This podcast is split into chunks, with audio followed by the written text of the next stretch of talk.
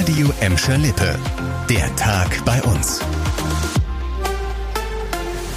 Mit Lena Klitzner. Hallo zusammen. Die Stimmung in Lützerath, die heizt sich gerade richtig auf. Die Räumung des viel umstrittenen Dorfes steht an, denn die schwarz-grüne Landesregierung und der Energiekonzern RWE haben sich ja auf den Abriss geeinigt.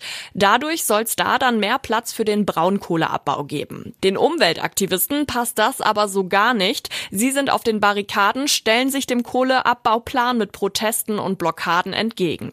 Auch Klimaaktivisten aus Gelsenkirchen sind da jetzt mit am Start und schalten sich in dem Kampf um Lützerath ein. Die Mitglieder von Fridays for Future hier bei uns rufen zum Protest vor Ort auf. Am Samstag gibt's am Braunkohletagebau eine Großdemo und die Aktivisten aus Gelsenkirchen wollen gemeinsam dahin fahren. Los geht's um 9 Uhr am Hauptbahnhof. Ein heimlicher, illegaler Sexbetrieb mitten in der Gelsenkirchener Innenstadt. Der ist aufgeflogen und dann auch gestoppt worden.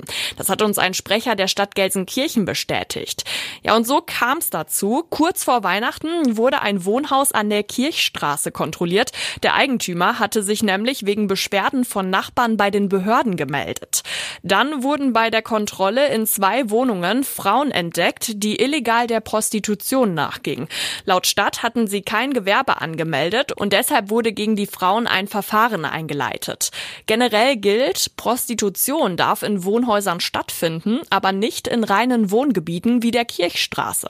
Schon Anfang Dezember hatten Kontrolleure in Gelsenkirchen-Schalke einen illegalen Sexbetrieb in einem Wohnhaus entdeckt. Wenn's juckt, hilft Kratzen. Nur richtig übel, wenn man an die Stelle nicht rankommt, am Rücken zum Beispiel.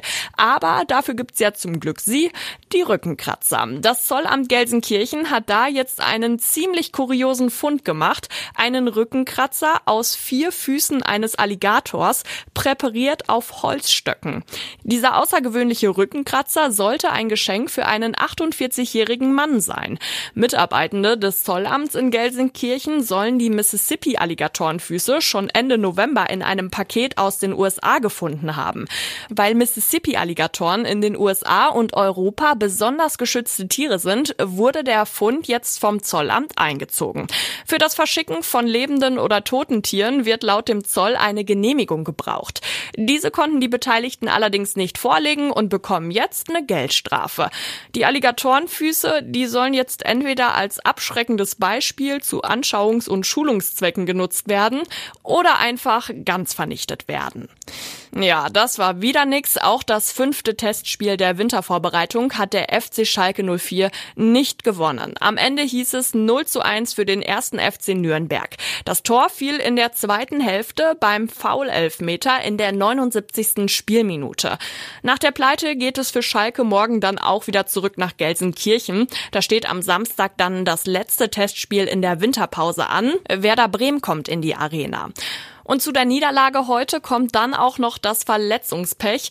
Seit heute ist nämlich auch klar, dass Schalke noch auf einige Verletzte verzichten muss. Es verzögert sich zum Beispiel das Comeback von Alex Kral. Der Mittelfeldspieler hat Probleme mit der Bandscheibe.